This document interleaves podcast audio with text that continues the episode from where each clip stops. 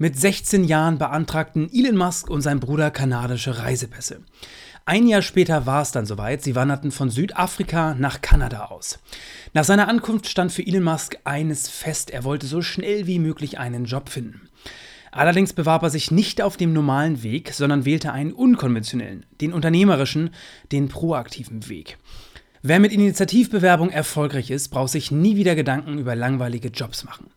Initiativbewerbung. Jeder hat schon einmal von ihnen gehört, kaum jemand hat überhaupt schon einmal eine geschrieben und nur die aller, allerwenigsten haben wirklich Erfolg damit oder kennen die eigentliche Magie, die dahinter steckt.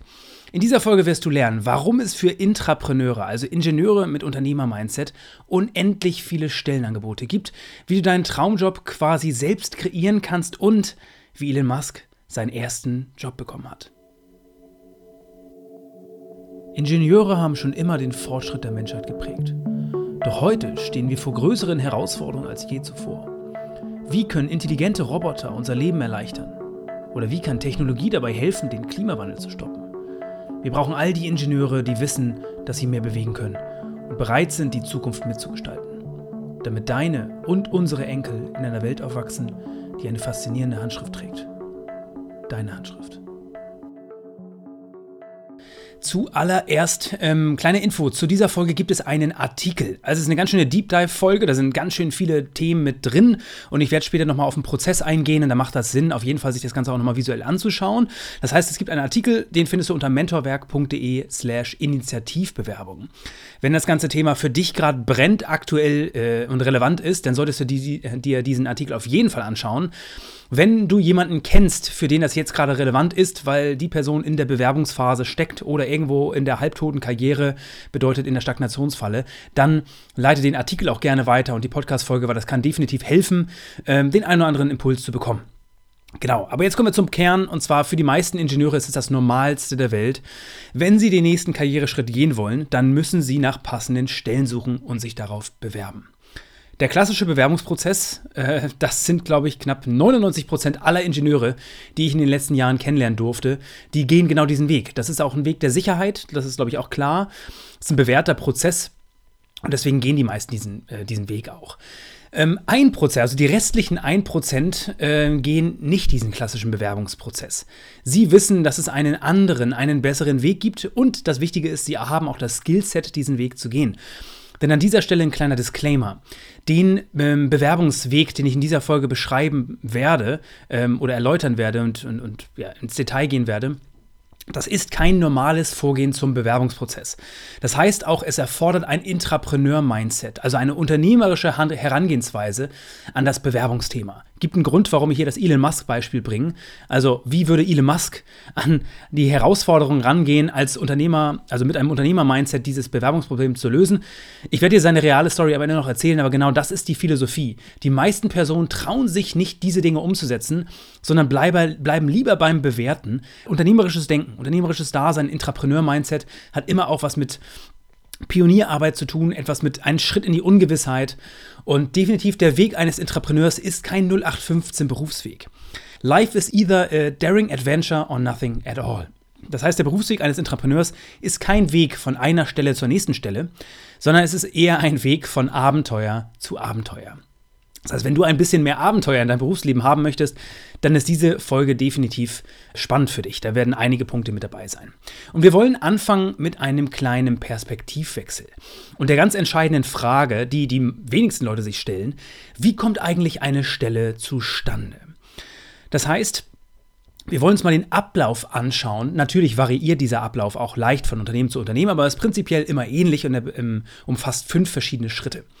Der erste Schritt ist, eine Person innerhalb eines Unternehmens hat ein Problem.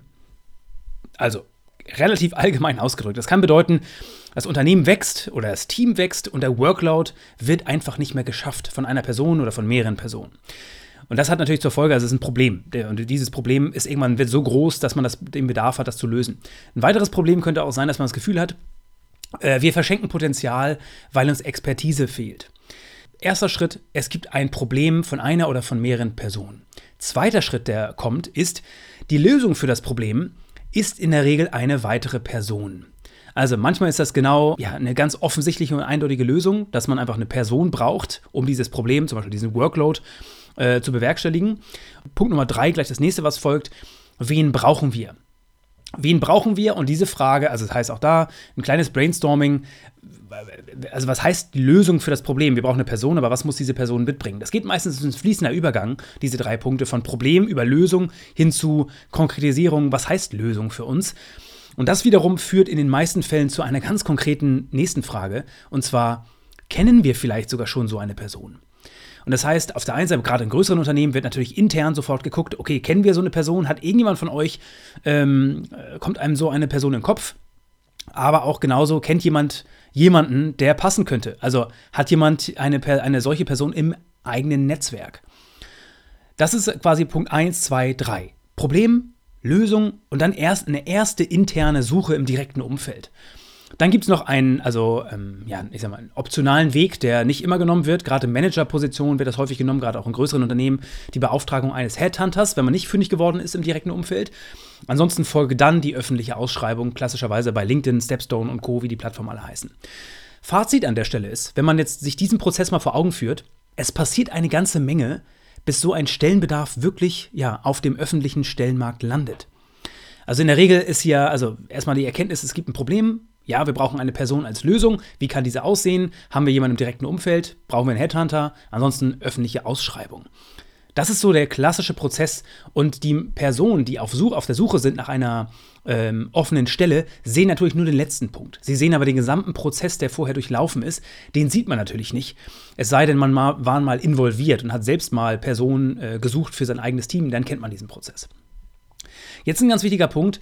Intrapreneure haben ein Abundance-Mindset. Und Abundance-Mindset bedeutet, es gibt zu jeder Zeit eine riesengroße Auswahl an möglichen Stellen.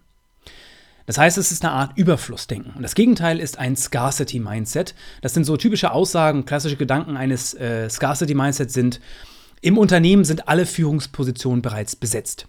Oder es gibt einfach ähm, aktuell keine passenden Stellen für mich. Oder noch eine weitere Aussage, Gibt es denn aktuell äh, genug Jobs ja, wegen der Wirtschaftslage? Das sind alles typische Aussagen, die Intrapreneure niemals treffen würden, weil diese Personen haben ein Abundance-Mindset.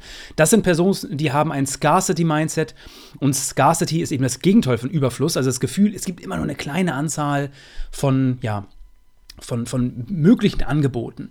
Das heißt, Scarcity Mindset heißt, es gibt nur wenige, einige wenige passende Stellen und Abundance Mindset ist das Gegenteil, ist, äh, ist die Aussage, es gibt immer mehr als genug spannende Möglichkeiten, wenn man proaktiv und kreativ genug ist.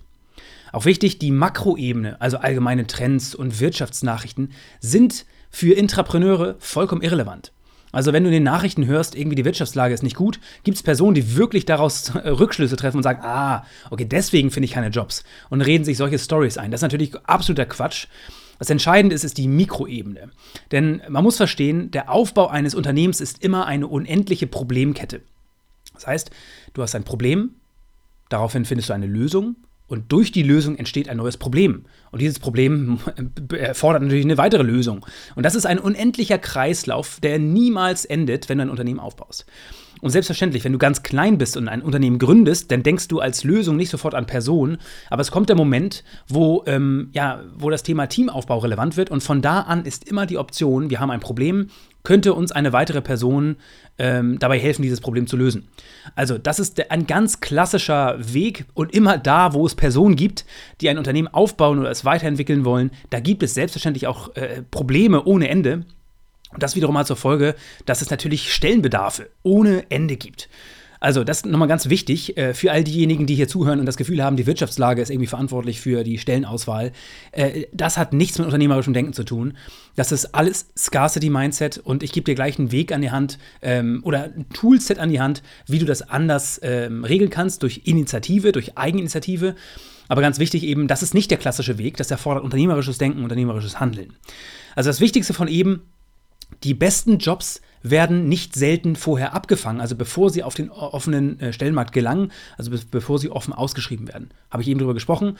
Im direkten Umfeld kann es sein oder manchmal auch das Problem, dass man sagt, ah, okay, wissen wir nicht genau, ob wir diese Stelle ausschreiben müssen. Es wäre eine potenzielle Lösung, aber ich glaube, unser Budget reicht gerade nicht. Und man also das gibt es ganz häufig, dass es ein Problem gibt. Man ist sich auch einig im Team, dass man, äh, dass eine Person hilfreich sein würde. Aber am Ende muss man auch sagen, der Prozess ist gar nicht so einfach. Eine Stelle auszuschreiben, diesen Bewerbungsprozess anzustoßen. Und es gibt auch viele Unternehmen, die da prokrastinieren. Das heißt, sie haben ein Problem, sie haben auch ähm, ein klares Verständnis davon, dass eine Personenlösung hilfreich wäre. Das heißt, eine weitere Person, die sich, ähm, ja, die man im Team hätte, aber sie prokrastinieren bei dem, bei dem Prozess, das Team weiter auszubauen und eine Stelle öffentlich auszuschreiben. Das ist der erste Punkt. Ähm, und der zweite Punkt ist, besonders attraktive Stellen, die es dennoch auf den offenen Stellenmarkt schaffen, die sind natürlich sehr gefragt. Also der öffentliche Stellenmarkt ist ein Haifischbecken weil natürlich jeder auf diesen öffentlichen Stellmarkt guckt, aber keiner auf den verdeckten Stellmarkt. Und das ist nämlich genau der nächste Punkt. Das ist dein, äh, das sollte dein Ziel sein, Zugriff auf diesen verdeckten Stellmarkt zu bekommen. Und der verdeckte Stellmarkt besteht aus zwei Teilen. Ich habe es gerade schon gesagt. Teil Nummer eins, Stellen, die man nicht über den klassischen Jobmarkt findet oder Jobplattformen. Das ist also der, äh, also es ist ein Problem vorhanden. Es ist auch der Lösungsbedarf an Personen. Ähm, das, das Verständnis besteht im Unternehmen aber man schaut eben im direkten Umfeld ähm, und da findet man vielleicht, also wird man vielleicht fündig. Und das ist die Magie von Dealflow. Da habe ich auch schon mal drüber gesprochen in der Podcast-Folge Nummer 121. Also, ja, wie du erstklassige Jobs ähm, bekommst oder Jobangebote bekommst, ohne dich zu bewerben. Das ist die Magie von Dealflow. Da wollen wir in dieser Folge nicht drauf eingehen. Wie gesagt, Folge 121 habe ich mir das Thema ähm, schon mal vorgeknüpft. Wir wollen uns die andere äh, Facette des verdeckten Stellenmarkts anschauen. Und zwar Stellen, die es noch gar nicht gibt. Also äh, Stellen, wo noch gar kein Stellenma äh, Stellenbedarf ähm, richtig groß da ist, die also extra für dich geschaffen werden. Das wollen wir uns genauer angucken, weil das ist der, also die besten Intrapreneure knüpfen genau da an. Sie sind so wertvoll für ein Unternehmen, dass ja die Stelle genau nach ihren Vorstellungen und Bedürfnissen erst geschaffen wird. Und die Frage ist, wie funktioniert das und was hat das mit Initiativbewerbung zu tun? Initiativbewerbungen knüpfen genau da an. Also in eine Initiativbewerbung, da kannst du natürlich Glück haben, dass das Unternehmen äh, sich gerade eine Woche vorher Gedanken gemacht hat zu dieser Position und sagt, ach Mensch, was ein Zufall. Wir wollten die Stelle sowieso gerade ausschreiben, gutes Timing von dir. Klar, sowas kann auch mal passieren, aber das ist nicht der, der Sinn einer Initiativbewerbung.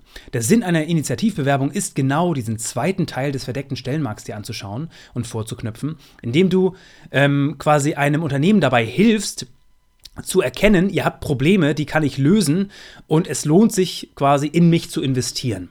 Das heißt, der Prozess einer Initiativbewerbung ähm, erfolgt in vier Schritten oder ist relativ simpel und besteht aus vier Schritten.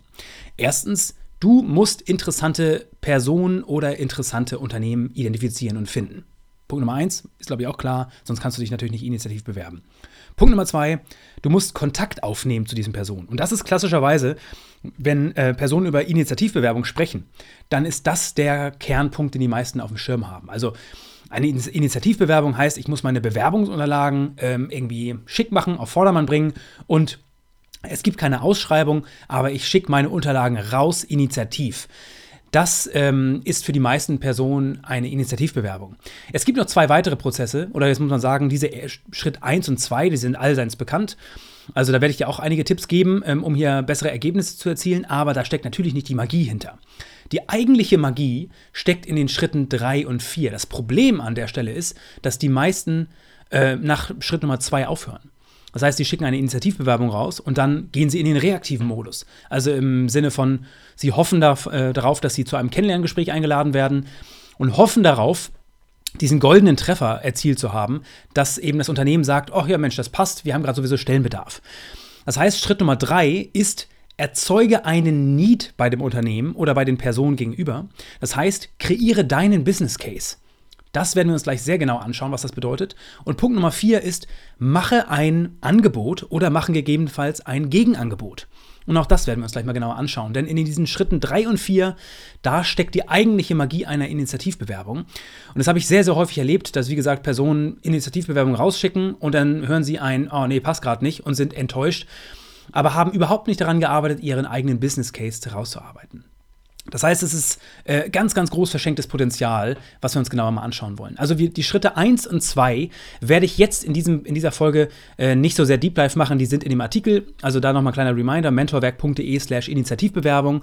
Wenn du dir das Thema anschauen möchtest, wie du spannende Personen, interessante Personen und interessante Unternehmen oder interessante Unternehmenskulturen finden kannst, dann solltest du auf jeden Fall dir den Artikel genauer anschauen und auch, wie du Kontakt aufnimmst.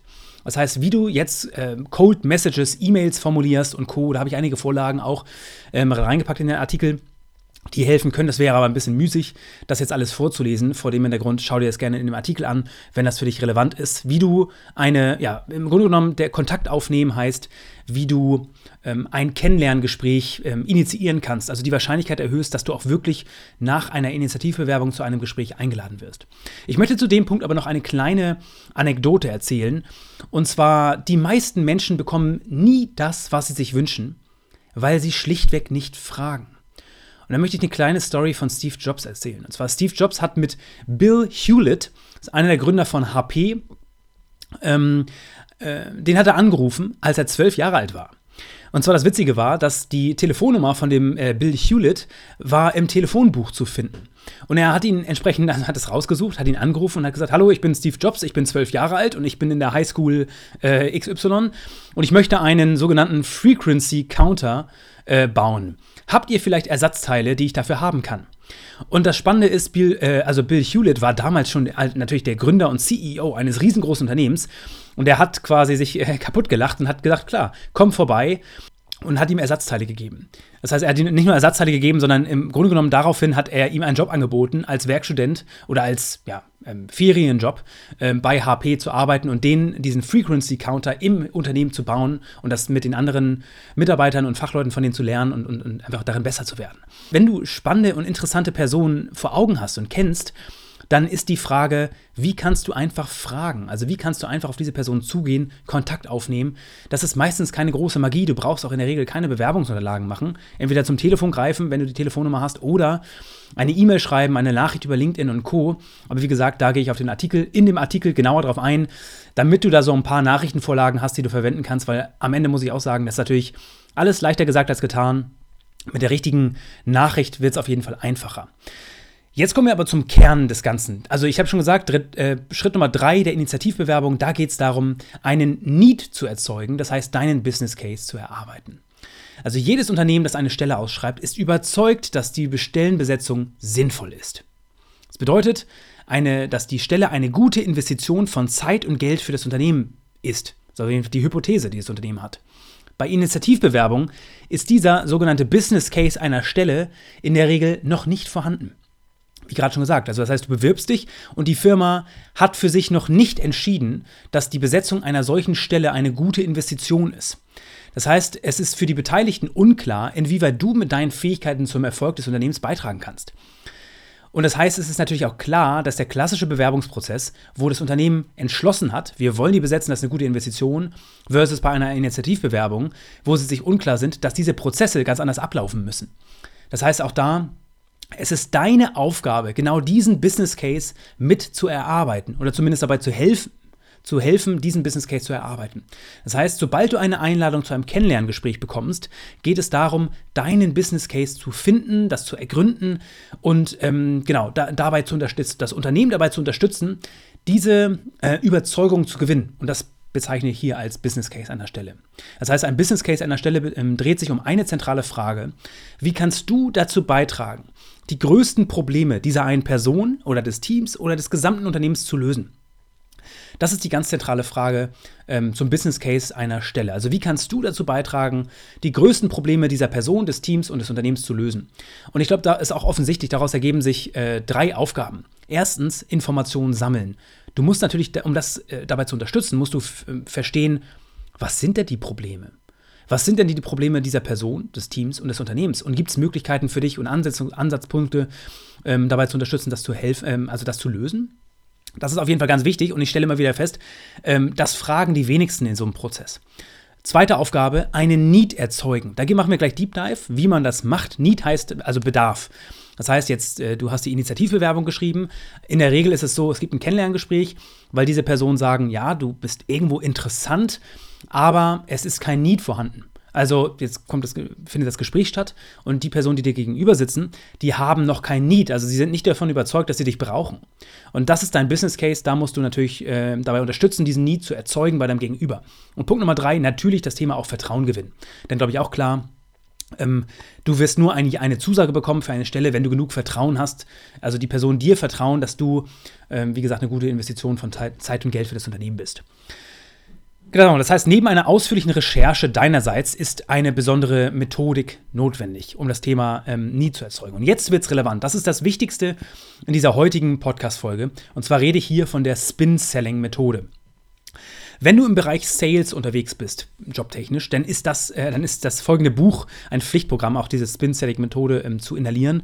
Und zwar ist das gleichnamige Buch Spin-Selling von Neil Rackham eine absolute Empfehlung zum Lesen. Wenn du äh, nicht im Bereich Sales unterwegs bist, dann ist es nicht so relevant für dich, dann würde ich dir das nicht empfehlen zu lesen, brauchst du in der Regel auch nicht. Ähm, aber es ist gerade bei diesem Prozess äh, der, der, Initiativbewerbung wichtig zu verstehen, du musst einen Need erzeugen und dafür gibt es eine Methodik, die nennt sich Spin-Selling. Denn Spin-Selling hilft dir dabei, die richtigen Fragen zu stellen, um deinen Business Case zu erarbeiten und nie zu erzeugen. Das heißt, auch da, ähm, wenn jemand dir gegenüber sitzt und der hat keinen, kein Gefühl von Need, also im Sinne von, ich brauche dich nicht bei mir im Unternehmen, dann kannst du durch die Spin-Selling-Methode über vier unterschiedliche Arten von Fragen diesen Need erzeugen. Das heißt zum Beispiel eine Stunde Gespräch oder auch zwei Stunden Gespräch oder auch vier Wochen und ähm, drei unterschiedliche Gespräche. Wenn du diese Fragen stellst, diese vier unterschiedlichen Arten von Fragen, kannst du die Person gegenüber dabei unterstützen, dass sie von dem, also von dem Status, ich brauche dich nicht, sich hin entwickelt zu einem, oh, hatte ich gar nicht auf dem Schirm, aber ich glaube, ich brauche dich. Und das ist natürlich der Need, dann, den du erzeugt hast. Also was heißt Spin? Spin steht für eben vier Arten von Fragen. Das ist erstens das S steht für Situation Questions. Also Fragen rund um die Situation, um die Situation im Unternehmen zu verstehen. P heißt Problem Questions, also Probleme zu identifizieren. I, Implication oder Implication Question, das heißt, was sind die negativen Auswirkungen dieser Probleme? Und das ähm, N steht für Need Payoff, das heißt, was sind die positiven Benefits oder die positiven Auswirkungen einer Lösung? Und da wollen wir jetzt mal genauer reinschauen, weil das sind diese vier Arten von Fragen. Das heißt, wenn du den Need erzeugen möchtest, solltest du genau in dieser Reihenfolge auch diese Fragen stellen. Und äh, wie schon gesagt, das kann manchmal ähm, für dich bedeuten, wenn du ein Kennenlerngespräch hast, ist es deine Aufgabe, dir einen Leitfaden zu erstellen und genau diese Arten von Fragen zu stellen. Weil du solltest davon ausgehen, dass noch kein Need vorhanden ist und dass du eben, wie gesagt, dabei unterstützt, diesen Need zu identifizieren. Und es kann auch ein Ergebnis sein, wenn du dich, äh, wenn du dich äh, initiativ bewirbst, dass, kein, äh, dass du gar kein Need erzeugen kannst, weil einfach kein Problem da ist. Und das ist auch vollkommen in Ordnung, das ist äh, gar kein Problem. Das ist definitiv einfach ein äh, Bestandteil einer In Initiativbewerbung. Genau, wir schauen uns die vier Fragen mal genauer an. Erstens, oder die vier, vier Arten und vier Kategorien von Fragen. Erstens, Situation Questions. Sie helfen dabei, die Situation des Unternehmens zu verstehen. Das heißt, Situation Questions sind meist schnell und einfach zu beantworten. Du sammelst darüber Informationen, ähm, äh, aber sie haben wenig Mehrwert und tragen bei dem Gegenüber wenig dazu bei, dass ein Need erzeugt wird. Das heißt, du kannst zum Beispiel fragen, was ist eigentlich euer, euer Kernangebot? Was ist eigentlich eure Zielgruppe? Wer sind eigentlich eure Kunden? Und wie seid ihr im Team organisiert? Es ist wichtig, dass du solche Fragen stellst, damit du erstmal ein Gefühl dafür bekommst, wie funktioniert das Unternehmen? Wie sieht das Unternehmen von innen aus? Ähm, und da ist auf jeden Fall empfehlenswert, umso mehr du vorher recherchierst. Und Recherche kann bedeuten, YouTube-Videos, Interviews des CEOs dir anzugucken, die Website sich anzugucken. Alles Mögliche, äh, was möglich ist, dich anzuschauen, um so wenig wie möglich Situation Questions ähm, fragen zu müssen. Weil, wie gesagt, wenn du den ganzen Tag nur solche Fragen stellst, langweilst du dein Gegenüber und erzeugst keinen Mehrwert, dadurch also auch keinen Need. Trotzdem ist diese Art von Fragen wichtig, natürlich, damit du Kontext hast. Fragentyp Nummer zwei Problemfragen. Also diese helfen natürlich dabei, Probleme zu identifizieren. Jedes Unternehmen hat hunderte, tausende Probleme. Nicht jedes davon ist gleich. Und ich habe es gerade schon gesagt, natürlich ist es wichtig zu identifizieren, ähm, du willst große Probleme identifizieren. Eins ist wichtig, the pain is the pitch. Bedeutet, wenn du fragst, was ist das, ähm, also welches Problem lässt dich nachts wach liegen oder was lässt dich nachts wach liegen und die Person nennt ein Problem, wo du das Gefühl hast, wow, das trifft genau meine, mein Kompetenzskill, oder mein, mein, mein Kompetenzprofil, dann ist das für dich schon in der Regel ähm, ja, eine, eine gute Ausgangssituation für dein späteres Angebot. Das heißt, äh, umso größer das Problem, umso besser dein Business Case. Es kann aber, wie gesagt, auch bedeuten, dass du ähm, auf Probleme stößt, dass der Gegenüber ständig nur von Problemen redet ähm, also viele Probleme hat und auch von vielen Problemen redet, aber du das Gefühl hast, dabei kann ich nicht helfen. Also ich bin nicht die Lösung für diese Probleme. Das ist für dich deswegen wichtig, Probleme zu identifizieren. Und das heißt Fragen wie, was sind aktuell die größten Herausforderungen, um weiter zu wachsen? Das kann je nach Unternehmensgröße bedeuten, was sind die größten Herausforderungen für dich, für das Team oder für das gesamte Unternehmen, um weiter zu wachsen. Was ist die eine Sache, die alles andere einfacher machen würde? Über solche Fragen identifizierst du Probleme und das ist natürlich der große, wie gesagt, große Anknüpfungspunkt. Ähm, es macht nur Sinn, weiterzugehen, wenn du das Gefühl hast, ah, ich habe hier ein Problem identifiziert, wo ich, wie gesagt, ansetzen kann. Und jetzt ist wichtig, wenn du das Gefühl hast, oh, da gibt es ein Problem, wo ich bei helfen kann, dann kommt Fragentyp Nummer drei ins Spiel, und zwar die Implication Questions. Die helfen nämlich dabei, die negativen Auswirkungen eines Problems aufzuzeigen. Weil es ist tatsächlich so, und man muss auch sagen, diese Fragen helfen dem Gegenüber auch wirklich. Das heißt, nach so einem Gespräch wirst du oftmals das ähm, Kompliment bekommen, dass es ein gutes Gespräch war, weil es dem Gegenüber einfach auch hilft. Das heißt, Implication Questions helfen dabei, negative Auswirkungen aufzuzeigen. Denn manchmal ist es so, man hat Probleme, aber man ist sich gar nicht bewusst, welche Auswirkungen die Probleme haben. Und das bedeutet, umso größer die, die Wahrnehmung der Auswirkungen sind, umso eher entsteht Handlungsbedarf. Genau diese Art von Fragen sind besonders wichtig, um Need zu erzeugen. Das heißt, sobald du große Probleme identifiziert hast, solltest du dich auf diese Art von Fragen ähm, fokussieren. Genau, gemeinsam mit der vierten Kategorie von Fragen, da kommen wir gleich drauf ein. Also, oder gehen wir gleich drauf ein. Also die Frage, Warum stört euch das Problem? Warum stört dich das Problem? Also zum Beispiel, was sind aktuell die größten Herausforderungen zum Wachsen? Das war die Problem, also eine Problemfrage. Jetzt kommen vielleicht zwei, drei Probleme genannt, werden genannt. Und jetzt sagst du, warum stört euch das Problem? Welche Auswirkungen hätte es langfristig, wenn ihr das Problem nicht oder nur mittelmäßig gelöst bekommt? Und hier ist natürlich auch dann spannend, was du zu hören bekommst, weil hier wird es definitiv dann spannend. Ähm, da spürst du, welche Dringlichkeit und welche Größe hat das Problem. Und idealerweise, wenn du jetzt hier feststellst, ah, okay, es gibt Probleme, die sind auch groß genug, ähm, um mich entsprechend als Lösung zu positionieren, dann kannst du rübergehen in die Need-Pay-Off-Questions und sagen, also die helfen dabei, die Benefits einer Lösung aufzuzeigen. Das heißt, zusammen mit dem Implication Questions, wie gerade schon gesagt, im Typ Nummer 3, erzeugen Need Payoff Questions genau diesen Need, den du erzeugen möchtest. Das heißt, was wären die Auswirkungen, wenn ihr das, äh, oder was wären die Benefits davon? Was wären die positiven Effekte, wenn ihr das Problem löst? Ähm, was würde sich alles zum Positiven verändern? Und das sind zum Beispiel Fragen, genau um diese ja, zweite Seite der Medaille sich anzugucken. Also was würde im Positiven passieren, wenn man das Problem löst. Dein primäre, primäres Ziel während und nach dem ersten Kennenlerngespräch ist es, diese vier Fragen, diese vier Arten, diese Kategorie von Fragen zu stellen. Das heißt, allein durch diese fundierte Analyse erzeugst du Mehrwert für dein Gegenüber. Habe ich gerade schon grob umrissen. Das heißt, du hilfst auch deinem Gegenüber bei der gezielten Selbstreflexion. Ziel also, ein großes Problem zu identifizieren, die Auswirkungen des Problems herauszuarbeiten und die Benefits aufzuzeigen. Und das ist ganz wichtig, das kann ein Prozess bedeuten, du solltest im Kennenlerngespräch anfangen, aber auch wichtig ist, das Ganze ist ein Prozess. Und das Ganze kann ein Prozess sein, der sich über mehrere Wochen hinwegzieht. Das heißt, ähm, ich würde hier definitiv nicht bei, einem, bei einer Initiativbewerbung darauf setzen, quasi die Pistole auf die Brust setzen und gleich mit der, mit der Tür ins Haus fallen und sagen, habt ihr einen Job für mich? Weil es geht hier darum, deinen Business Case zu erarbeiten. Du kannst es natürlich als erstes tun und fragen, gibt es Bedarf? Wenn du bei der Person gegenüber feststellst, oh, ich bin mir nicht sicher, ob es Bedarf gibt, dann ist wichtig, du musst hier in diesen Modus ähm, überspringen und versuchen, einen Need zu erzeugen. Und idealerweise da, wie gesagt, dir in Vorbereitung einen kleinen Leitfaden zusammenstellen. Schau nochmal auf diese Website, ähm, von der ich gerade gesprochen habe, mit dem Artikel mentorwerk.de slash Initiativbewerbung. Einfach vor dem Hintergrund, weil diese ganzen Dinge sind auf jeden Fall komplex, da braucht es, das braucht Vorbereitung. Das ähm, kann man nur mit, mit langjähriger Übung aus der Hüfte ähm, schießen quasi. Genau, deswegen ähm, würde ich das definitiv an der Stelle empfehlen.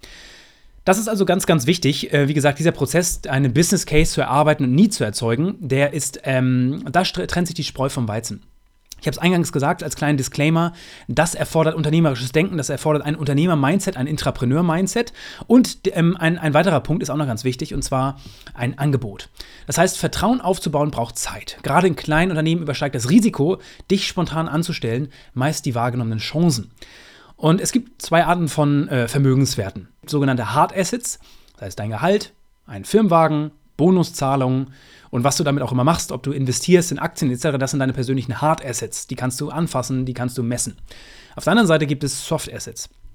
Dein Wissen, deine Fähigkeiten, dein Netzwerk, das aufgebaute Vertrauen mit deinem Umfeld, also deine Reputation, deine Personal Brand. Das sind Dinge, die kann man äh, nicht direkt gegen Geld eintauschen. Und in, in, den meisten Fällen kannst du sie auch nicht sehen oder greifen und schwer messen. Hard Assets, wie gesagt, kannst du hingegen sehr leicht messen, anfassen und sehen. Und die meisten Ingenieure unterschätzen dadurch den Wert von Soft Assets maßlos. Sie machen den Fehler, sich viel zu sehr auf Hard Assets zu fokussieren. Also da mach auf jeden Fall nicht den gleichen Fehler. Es ist hundertmal wertvoller, wenn du drei Jahre lang der persönliche Assistent äh, von Elon Musk bist und keinen einzigen Cent verdienst, als wenn du einen Job mit 100.000 Euro Jahresgehalt inklusive Firmenwagen hast, in dem du überhaupt nichts lernst und stagnierst. Also das zeigt die Power von Soft Assets. Das heißt, klar, auch Hard Assets aufzubauen ist wichtig, keine Frage. Aber wenn du im Berufsleben, Berufsleben wirklich etwas bewegen möchtest, dann darfst du niemals die Power der richtigen Soft Assets unterschätzen. Das heißt, das Ziel dieses proaktiven Weges ist es nicht, den perfekten Job mit maximaler Bezahlung zu erhalten, sondern einen Schritt in die richtige Richtung zu gehen und gegebenenfalls auch Hulak zu provozieren, also auf eine Person zu stoßen, die überdurchschnittlich viel positiven Einfluss auf deine langfristige Entwicklung hat. Also Hulak ist langfristig tausendmal wertvoller als ein Firmenwagen oder ein Urlaub auf den Malediven. Also auf der Schiene kann es auch entsprechend bedeuten, da ein Gegenangebot zu machen, und das kann bedeuten zu sagen, ich möchte im ersten Monat auf mein Gehalt verzichten, weil ich weiß, ihr habt ein Risiko, der Business Case ist noch ein bisschen wackelig, ihr wisst nicht, ob sich eine Investition in mich lohnt, deswegen möchte ich einen äh, Monat kostenlos arbeiten, um ähm, das Risiko von euch zu übernehmen und euch zu zeigen und zu beweisen, dass sich die Investition lohnt. Solche Gegenangebote sind unglaublich selten. Das machen wirklich nur die Personen, die äh, ein Intrapreneur-Spirit haben, ein Intrapreneur-Mindset und ja, die ähm, die auch eine gewisse ja, Risikoaffinität haben und sich trauen, diesen Schritt in die Ungewissheit zu gehen. Jetzt möchte ich noch mal ganz kurz nämlich darauf eingehen, auf das Beispiel, was ich ganz zu Beginn genannt habe: Elon Musk und sein allererster Job. Als Musk, wie gesagt, in Kanada ankam, wollte er unbedingt einen Job finden. Was tat er? Er las einen Zeitungsartikel mit einem Interview ähm, von Dr. Peter Nicholson.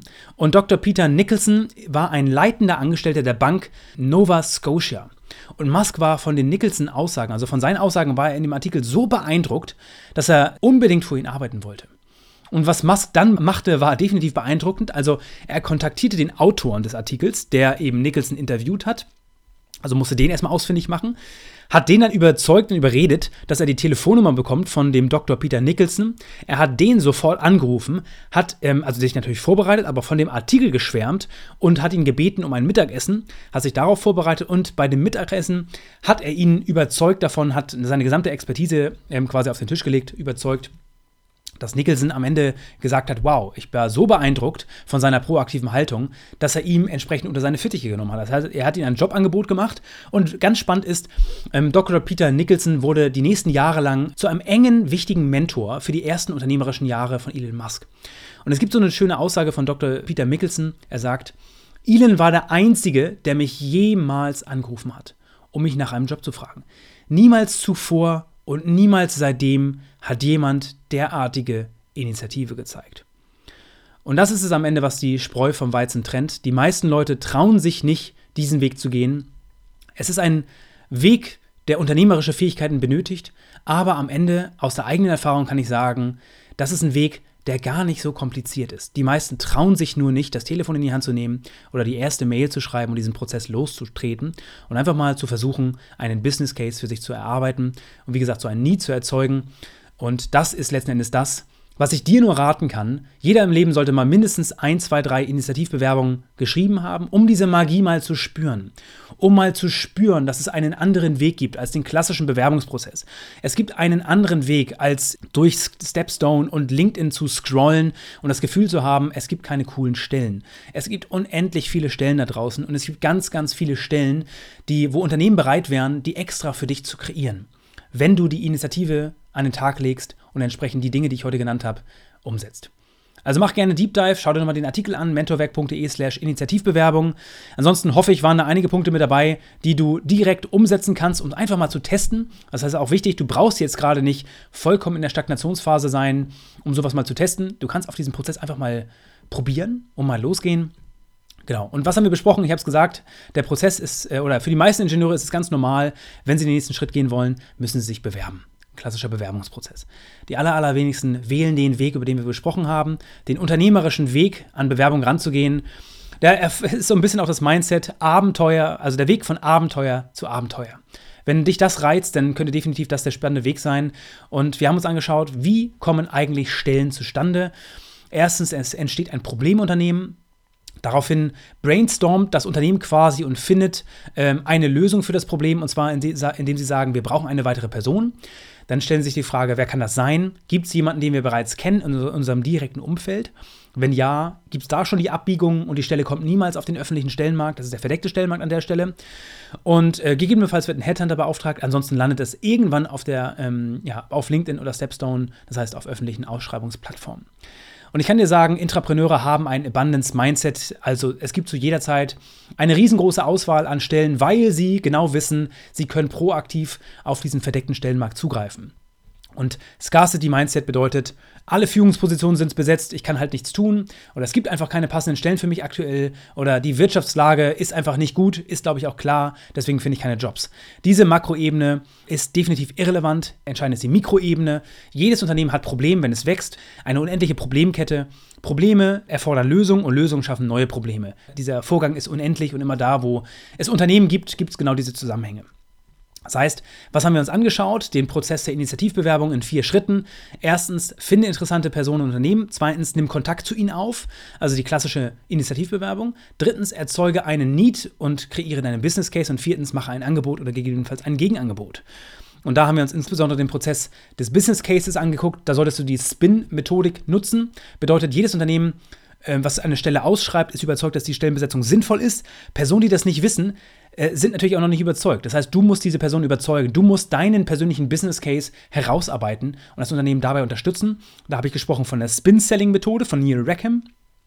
Spin heißt S, situationsbedingte Fragen, äh, problemorientierte Fragen, Implication Questions, also Fragen bezüglich der negativen Auswirkungen der Probleme und Need Payoff Questions, also Fragen zu Benefits der Lösung.